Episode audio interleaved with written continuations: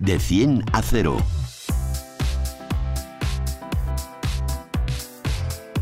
Un podcast de Prisa Motor. Con Alicia Sornosa y Raúl Romojaro. De 100 a 0 es el primer podcast de Prisa Motor, la plataforma transversal dedicada a la automoción del país, AS, 5 días, SER y Huffington Post. El podcast Cero Emisiones. Súbete con nosotros. Hola a todos, hoy tenemos un montón de voces en este número 32 del podcast. Raúl Romojaro, subdirector de Prisa Motor. Hola Raúl. Hola Alicia, ¿qué tal? Y también vamos a estar con Sergio Amador y Alfredo Rueda.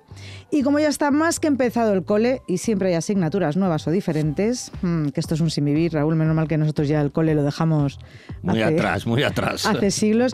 Vamos a hablar de alguna de ellas. Comienza así nuestro de 100 a 0.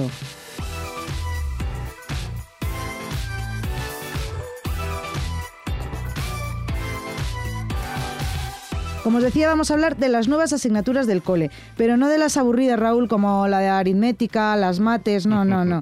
Vamos a hablar de una que a mí me hubiera encantado tener, seguro que a ti también, y que además en esa asignatura yo sacaría sobresalientes que ya me costaba.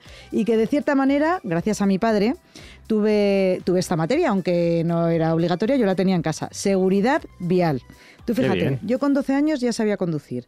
Y desde que éramos muy pequeñitos, muy pequeñitos en el coche, eh, cuando íbamos de viaje, jugamos a las señales. a ver quién adivina cuál es esta señal. Entonces nos aprendimos todas las señales. A los 14 años me saqué la licencia de ciclomotor, que tuve que hacer un examen también de, bueno, de todas las señales teóricos, sí. Que era, y era la única de mi pandilla, ahí donde yo veraneaba, que iba con casco y con guantes. Fíjate, mi padre qué visionario. Muy bien. Desde el principio. Así que vamos contigo, Sergio. Cuéntanos, que estoy muy emocionada, ¿qué es esto de la nueva asignatura de seguridad vial? Pues tal como lo cuentas, la educación vial eh, va a llegar a la, a la educación con la reforma de la, de la ley, llega a toda la educación obligatoria, desde primaria hasta el bachillerato para que los niños aprendan a comportarse como usuarios de la movilidad y además con un, con un mantra en general que se repite constantemente en los, artículos, en los eh, artículos del Real Decreto que, rige estos contenidos. Movilidad segura, saludable y sostenible. Oh, para todos, desde el principio hasta el final. ¿Pero esta va a ser una asignatura como las demás o hay truquillo? tiene truco, pero va a ser asignatura, va a ser un contenido importante porque va a pesar, va a tener eh, peso en el expediente y hay que aprender, hay que aprobar esto. Lo que pasa es que va a estar repartida por varias asignaturas. No existe una como tal pero sí que aparece, aparece por ejemplo en conocimiento del medio o en educación en valores cívicos, incluso en física y química. No me digas. Eh, sí, eh, porque se van a, enseñar las leyes de Newton o se van a, va a hacer que sean más comprensibles con ejemplos eh, relacionados con la seguridad vial. Y esto tampoco es algo nuevo, lo que pasa es que ahora llega la ley. Esto es algo que hacía la, la DGT ya en un anuncio de 2013. Sergio, pues yo tengo este anuncio aquí preparado y lo vamos a escuchar, luego nos lo explicas. Primera ley de Newton. Si sobre un cuerpo no actúa fuerza alguna, este tiende a mantener su estado de reposo o movimiento. Ni siquiera una madre lo puede parar. A 50 kilómetros hora, un cuerpo alcanza una velocidad comparable a la de una caída desde un tercer piso. Si no abrochas el sistema de retención infantil a tu hijo, es como si no lo llevara. No puede vivir sin él. Ese es el anuncio que va contando la primera ley de Newton mientras una conductora sale volando porque no lleva el cinturón de seguridad. Pues esto es lo que quiere la ley llevar a las aulas. Ejemplos prácticos para entender eh, cómo funciona, la, en este caso, las leyes de Newton aplicado a la seguridad vial.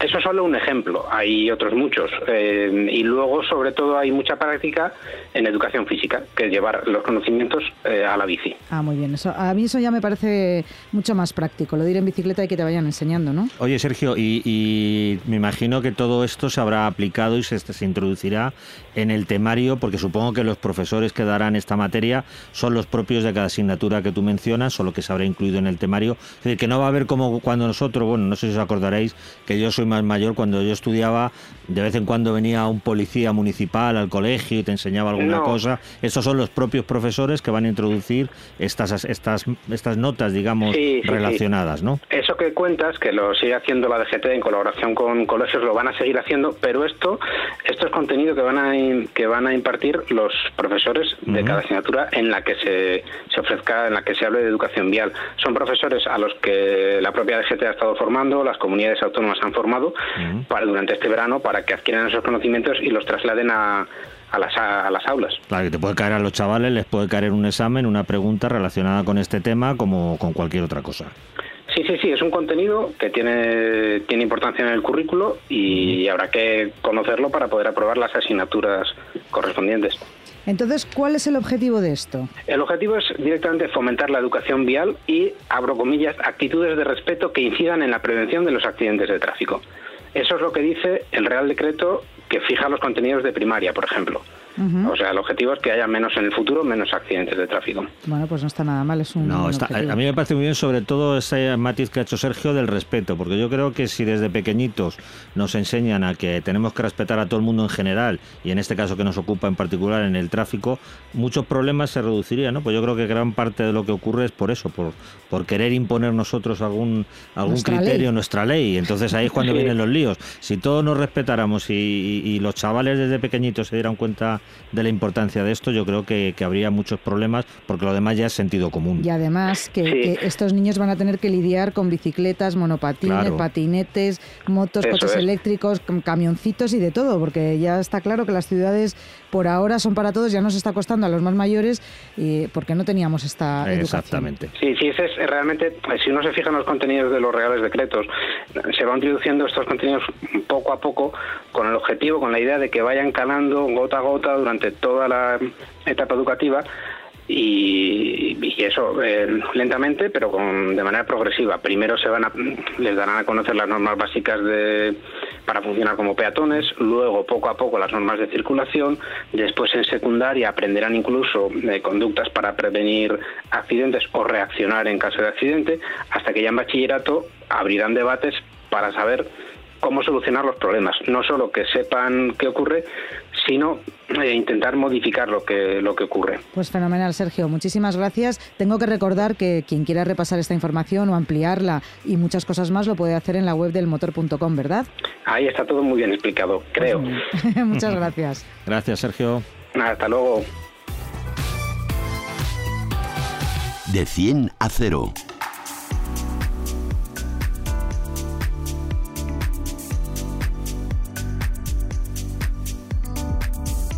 Coches, tecnología, conectividad, movilidad, eficiencia y mucho más. Vamos a seguir como en el colegio, si os parece, y vamos a pasar a otra asignatura de seguridad vial, pero avanzada.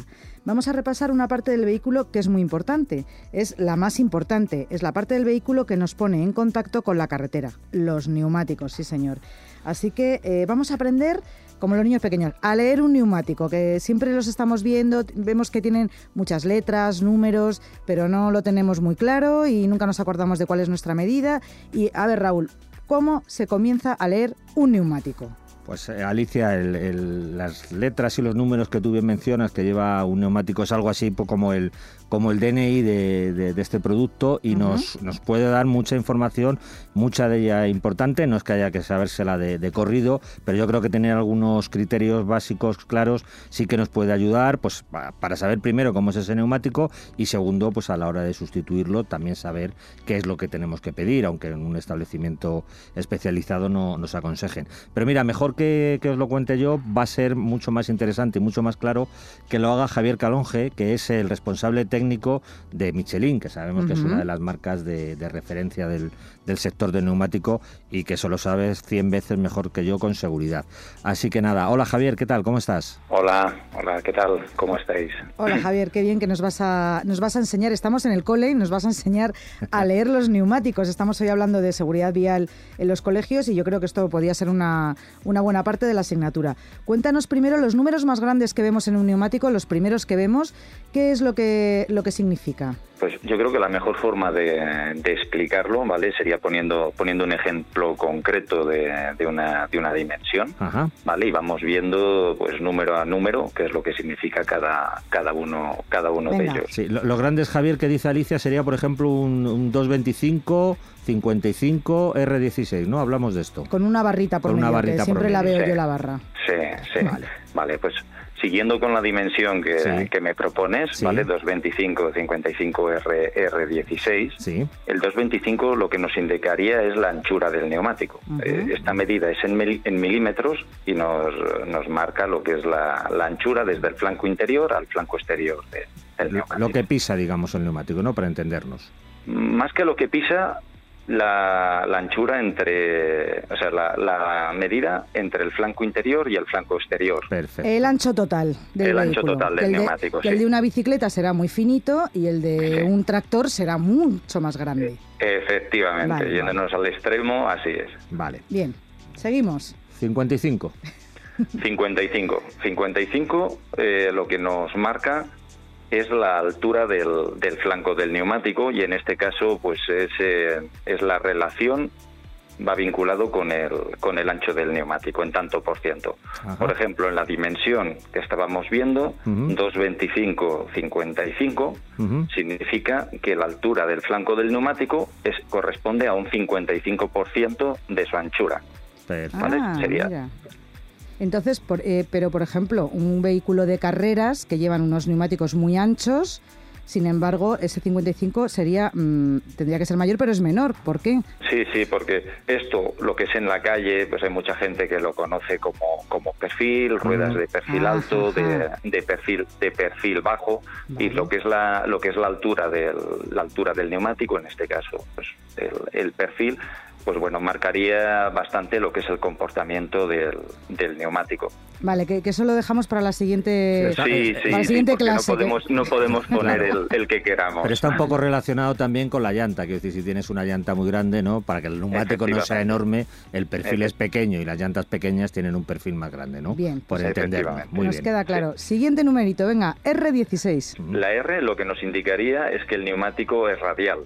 La tecnología radial fue, es un invento de, Michelin y hoy en día la, mayoría, por no decir la, totalidad de los neumáticos que se montan en turismo utilizan esta, esta tecnología. ¿Y hay otros neumáticos que no sean radiales? Yo os pregunto todas estas cosas porque se lo estará preguntando mucha gente que nos está escuchando ahora mismo. Sí, sí, existe. El, un neumático puede ser radial o diagonal, ¿vale? Pero como bien decía, en, lo que es turismo, que es de lo que estamos hablando, pues prácticamente la totalidad de los vehículos actuales utilizan neumáticos radiales. Muy bien. Venga, seguimos. ¿Y el número que va detrás de la R? Vale, el 16 lo que significa es la, llanta sobre la que va montada el neumático. Esta medida eh, es en, se mide en pulgadas, ¿vale? Y un neumático de llanta 16 tiene que ir montado sobre una llanta de, 16. Tienen que tener el mismo diámetro, tanto neumático como llanta.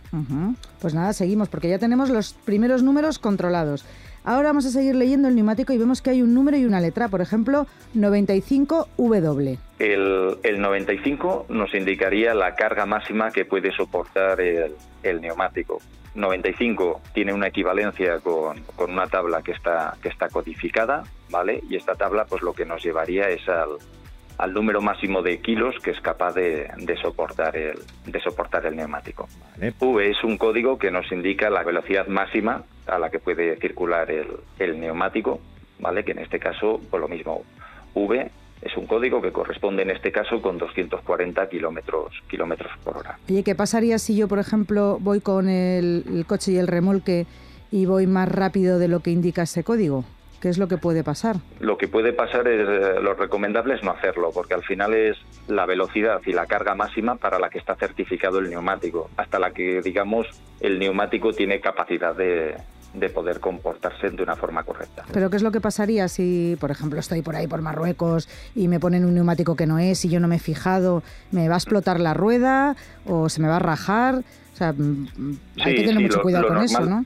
Sí, lo, normal es que el neumático el neumático sufra daños por sobrecarga o por exceso de por exceso de, velocidad o por o por, o por ambas cosas. Al final, eh, tanto el índice de carga como el índice de, de velocidad no tenemos nunca que superarlo para para la utilización para la que el neumático está, está certificado. Perfecto. El código, Javier, el código de velocidad vemos que es alfabético y entiendo que empieza por la A y llega hasta, hasta la Z y, de, según va ascendiendo en el, en el abecedario la velocidad es superior, ¿no? Es así. Efectivamente, efectivamente. Llega más que la Z llega hasta la hasta la Y entre paréntesis, que sería más más de 300 kilómetros kilómetros por hora. Y hay algún algún dato más en los neumáticos, ¿no? Si no me equivoco, algún dibujito, algún icono que nos da otra información. Yo veo hay unos números chiquititos. ¿Estos qué significan? Pues no sé a qué, a qué te refieres, Alicia, si lo que está tan de moda de hablar de la, de la fecha de fabricación. Eso, es la caducidad. sí, eso es. Sí, el, el, el llamado DOT, vale, pues se trataría de cuatro números, por ejemplo, pues, bueno, vienen unos códigos alfanuméricos y, al, y al final, digamos, de esto aparecen cuatro números.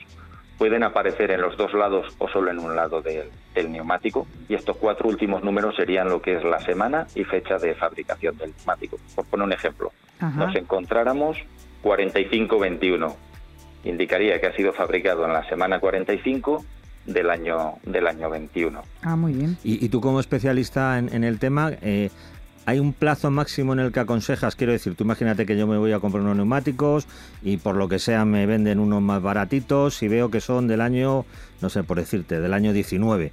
¿Hay un plazo máximo en que vosotros consideréis en que un neumático ya no está en condiciones, aunque eh, hablamos de neumático nuevo, por supuesto, no, no, de otra cosa, que no esté en condiciones o no sea aconsejable montarlo? Al contrario de, lo que se habla por ahí, los neumáticos eh, no tienen fecha de fecha de caducidad. Lo que sí existen son recomendaciones. Vale. Realmente la, recomendación en este caso de, de Michelin es reemplazar el, neumático a partir del, décimo año. O sea que si tienen más de 10 años es mejor que aunque estén nuevos, nuevecitos sacados de la tienda, que pidamos otros. Sí, sí, sí, pero, pero, pero es una recomendación. Porque los neumáticos caducan, tienen fecha de caducidad, como, o sea, me estás diciendo que 10 años pueden aguantar en buenas condiciones, pero por ejemplo, si los monto en un coche que era de mi abuelo, que hacía que no lo sacamos, 6 años, aunque el neumático estaba nuevo según lo dejaron en el garaje, eh, la historia cambia, ¿no? Sí, el, el consejo, digamos, en, bueno, para, para estos casos es a partir del quinto año de, la fecha de montaje, no de la fecha de, fabricación, con los neumáticos que sean revisados por un profesional, ¿vale? Y él nos, nos indicará si los neumáticos están, están aptos para seguir utilizándolos o bien nos aconseja reemplazarlos por, por unos nuevos. Y luego tenemos, Javier, otro dibujito que es el que nos indica eh, si ese neumático está preparado para circular en cualquier época del año en buenas condiciones, ¿no? ¿Es así? Efectivamente, efectivamente. En este caso lo que se trata es de, un pictograma con una montaña nevada, ¿vale? Que lo que nos dice es que el neumático está certificado para, para una utilización por, por nieve y sería una alternativa legal al, uso de cadena. Al uso de cadenas. Una, otra pregunta, una curiosidad que tengo yo. ¿Es posible montar un neumático o al revés? O mejor dicho, ¿los neumáticos tienen que girar siempre en el mismo sentido o puedo poner cualquier neumático en cualquier rueda de cualquier manera? Bueno, en este caso hay neumáticos direccionales que lo que nos marcan es un sentido de rotación del neumático que siempre hay que respetar ¿vale? Pero también tendríamos neumáticos simétricos eh, que no tienen sentido de rotación y los podríamos montar indiferentemente del, sentido. Y luego ahora mismo, en, evidentemente, en todos los neumáticos de, coches, mm, bueno, modernos, vamos a decir, casi de este siglo, son todos neumáticos túbeles, ¿no? Las cámaras han pasado a la historia. Efectivamente, efectivamente. En este caso, los, los, el marcaje que nos viene en los neumáticos eh, viene representado por, por, dos letras TL, de y lo que nos indica es que los neumáticos no, no necesitan cámara. No es necesario que, utilicen cámara y como bien dices, pues todos los neumáticos que utilizamos hoy en día en, coche son túbeles. Pues no sé si nos olvida alguna letra, Javier, que tengas tú en la cabeza o las hemos repasado todas de esta sopa de letras y, tenemos toda la información del neumático o hay algo que creas tú que podemos saber más. No, tienen, tienen digamos, pues varias, varias, varios más que podíamos verlos a lo mejor en otra lección, pero bueno, estaría lo que es la marca del neumático, el modelo del neumático y luego un tema por el que también a lo mejor puede ser puede ser curioso que sería el, el marcaje, digamos, de los fabricantes de, vehículos. Ajá. Ah, ¿Eso este qué es? está bien. Esto cuéntanoslo porque esto nos has no dejado, nos con, la, dejes así con nos la has dejado intriga. con la intriga. Cuéntanos este. Bueno, pues el, el, neumaje- el, el marcaje de los neumáticos de, de vehículos eh, es cuando un fabricante de un vehículo homologa un, homologa un, un neumático, ¿vale? En el que va a dar unas prestaciones un poco superiores al neumático estándar, Ajá. ¿vale? Y viene marcado, pues, por, bueno, o por unas letras o como puede ser en el caso de, de BMW, por poner un ejemplo, con, con un asterisco. Ajá, O sea que es un neumático, digamos, un poco especial, ¿no? Efectivamente. Pero yo creo que para el usuario medio, como decíamos, a la hora de cambiar un neumático o, elegir eso, un- un- una reposición, eh, eh, pues no sé, hay gente que pues está comprando ya por internet o este tipo de cosas, los- lo que hemos repasado es, es un poco lo básico y lo que sí que es importante, que esto también nos puedes dar tú algún detalle, es tener en cuenta que, que a la hora de hacer esta sustitución siempre hay que respetar eh, un- una serie de las medidas que están reflejadas en la ficha técnica, homologadas con ese coche. Efectivamente, efectivamente. Es, eh, es obligatorio siempre respetar eh, eh, la medida para la que el vehículo está homologada o utilizar una, una, una dimensión que esté dentro de, de, de lo que son las, las equivalencias permitidas para, para ese vehículo. Incluso el índice de carga y código de velocidad, todo esto. Efectiva- Vale. Efectivamente, el, el índice de carga nunca, nunca podremos disminuirlo, Ujú, sí aumentarlo. Vale. y el código de velocidad es, es posible eh, a veces bajarlo respetando que el neumático lleve un marcaje M más S o, o marcaje de, de invierno. Bueno, perfecto. Javier, pues yo creo que esta lección de hoy de, sobre neumáticos nos ha quedado clarísima. Muchísimas gracias por haber estado charlando con nosotros. Muchísimas gracias a vosotros. Bueno, pues para terminar, lo que nos recomienda desde la DGT, que hay que sustituir los neumáticos cuando los surcos de la banda de rodadura lleguen a los 3 milímetros de profundidad y antes de alcanzar el límite legal para circular, que está fijado en 1,6 milímetros. ¿Que ¿Cómo lo podemos medir? Con una moneda. ¿Que ¿Queréis que os contemos más cosas? Pues entonces tenéis que entrar en la web del motor.com, buscar neumáticos y ahí os contamos todo todito con fotos para que veáis los números, las letras y demás. De 100 a 0. Te analizamos un vehículo en de 10 a 0.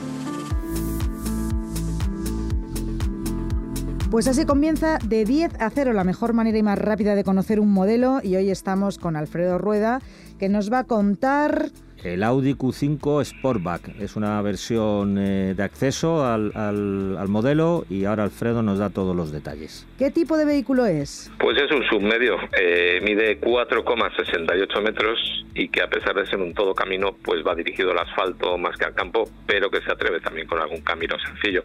Aunque lo principal es el asfalto, ya sea en ciudad o en carretera. Muy bien, ya nos has dicho que son 4 metros y pico, pero ¿qué caracteriza su diseño y carrocería? Pues en este caso el apellido Sportback le otorga una caída del techo en su mitad posterior que le da una imagen algo más dinámica que a la del Audi Q5 normal. Esta carrocería algo más deportiva tiene su ventaja estética, pero claro, su desventaja a bordo. ¿Mm? ¿Cuál es la desventaja a bordo? ¿Cómo es la habitabilidad interior? Pues eh, la cota de altura en los asientos traseros, por ejemplo, se reduce en 2 centímetros. No es que sea mucho y tampoco tiene mucha importancia, no sé que midas 1,85 1,90.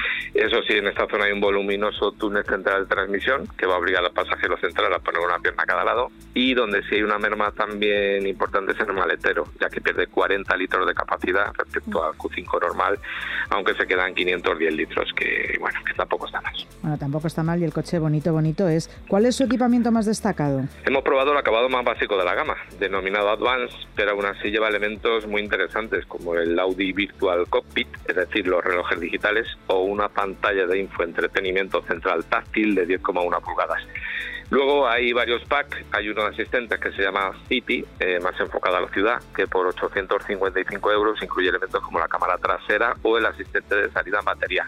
Y hay otro paquete denominado Tour, más orientado a los viajes y a la carretera, que por 1.540 euros pues incluye elementos como el control de crucero adaptativo o el asistente para atascos. Bueno, no está nada mal. Eh, nos metemos dentro, cerramos las puertas, nos ponemos el cinturón y arrancamos. ¿Qué motor lleva? Este Audi cuenta con un motor diésel de 2 litros, es un 2.0 TDI de 163 caballos con turbo. Es decir, se trata del motor de acceso a la gama. Es sencillo pero resolutivo y cuenta además con cinco modos de conducción, entre los que destaca el Dynamic, que parece sacarle al motor 20 o 30 caballos más. Cinco modos de conducción, madre mía. ¿Cuáles son sus prestaciones y consumos? Mira, acelera de 0 a 100 km por hora en 9 segundos y alcanza una velocidad máxima de más de 200 km por hora, 213 para ser exactos, y homologa un consumo de 5,6 litros cada 100 kilómetros. En la prueba se ha quedado muy cerca de esta cifra y ha rondado pues los 6 litros. Bueno, no está mal, no, no, a pesar de que es grandote, no es un coche muy gastón. ¿Cómo se comporta? ¿Qué, ¿Qué, sensaciones has tenido al volante? Pues mira, en marcha este motor funciona con un silencio, una suavidad y un refinamiento que se acerca mucho a las versiones de gasolina. El cambio es automático, doble embrague, siete velocidades, muy eficaz y muy rápido. Cuando cambia pasa casi desapercibido. Eso sí, si se lleva el coche muy cargado, a lo mejor en un repecho pues hay que jugar un poquito con el cambio, con el modo secuencial a través de las levas que hay detrás del volante. Luego tiene una suspensión orientada a agradar al pasaje, pero al mismo tiempo sujeta muy bien el coche y sus más de 1.800 kilos. La dirección no es que sea muy directa, pero sí es muy eficaz y precisa, ya que no hay que hacer pues muchas correcciones. Una vez que inscribes el coche en una curva, pues circula por ella de forma magistral. Bueno, pues eh, no está nada mal lo que me estás contando. ¿Cuánto cuesta este Audi Q5 Sportback? Pues como te decía, es el acabado más sencillo, con el motor más sencillo también que hay en esta gama pero claro, es un sub del segmento denominado premium. Con todo esto, pues el precio parte de los 58.000 euros. Creo que no está nada mal para un coche como este. Bueno, no está nada mal para que se lo pueda comprar. Es un dinerillo, ¿verdad? Es un dinerillo. ¿Y quiénes van a ser los que se puedan comprar este o quieran comprarse este coche? ¿Para quién va indicado? Es un coche muy versátil también en ese sentido. Al volante puede estar una pareja joven sin hijos, con alguno pequeño, o una pareja de más edad, con dos o tres hijos ya mayorcitos. Versátil hasta, hasta para esto. Pues no está mal. ¿Y cuáles son sus rivales de mercado? Los que no lleguen a comprarse un Audi, aunque les guste mucho este estilo de coche, ¿qué se pueden comprar? ¿Qué van a encontrar? Mira, sus principales contrincantes son otros subpremium alemanes como el BMW X3 o el Mercedes GLC. También incluiría aquí el Volvo XC60 o el recién llegado Mazda CX60, que con el acabado superior de la gama, denominado Takumi, no tiene mucho que envidiar a estos otros coches. Exhiben mucha calidad en sus componentes y el precio es un poquito más reducido. Claro, porque Alicia, este, como decía Alfredo, este segmento es el, el premium, el de las marcas, digamos, de lujo, porque luego en este tamaño de, de, todo camino y con motores similares, realmente encontrarías en cualquier marca generalista, porque ya hemos hablado mucho de que es el, de que es el segmento que está más de moda y, y entonces tienes en cualquier marca que te puedes imaginar vas a encontrar un coche similar. Estos que menciona Alfredo son los que están en, en su categoría uh -huh. de, de posicionamiento de mercado y como bien vemos de precio. Bueno, pues muchas gracias, Alfredo, por contarnos todas estas cositas. A vosotros, como siempre. Hasta la próxima. Raúl, Chao. Raúl, me despido también de ti. Bueno, pues nada, yo también me marcho y nos vemos prontito, Alicia. Gracias. Pues nada, hasta aquí hemos llegado. No olvidéis jugar a las señales con vuestros hijos cuando vayáis en coche, que así ya tendrán media asignatura sabida. Y ser prudentes al volante, que vuestro ejemplo es el que en realidad va a primar a la hora de que lleguen a ser mejores conductores. Revisen sus neumáticos, que si llega la lluvia, que si no, que si tal, todas estas cosas. Así que, bueno, que sigáis escuchándonos, que os suscribáis, que así me suben el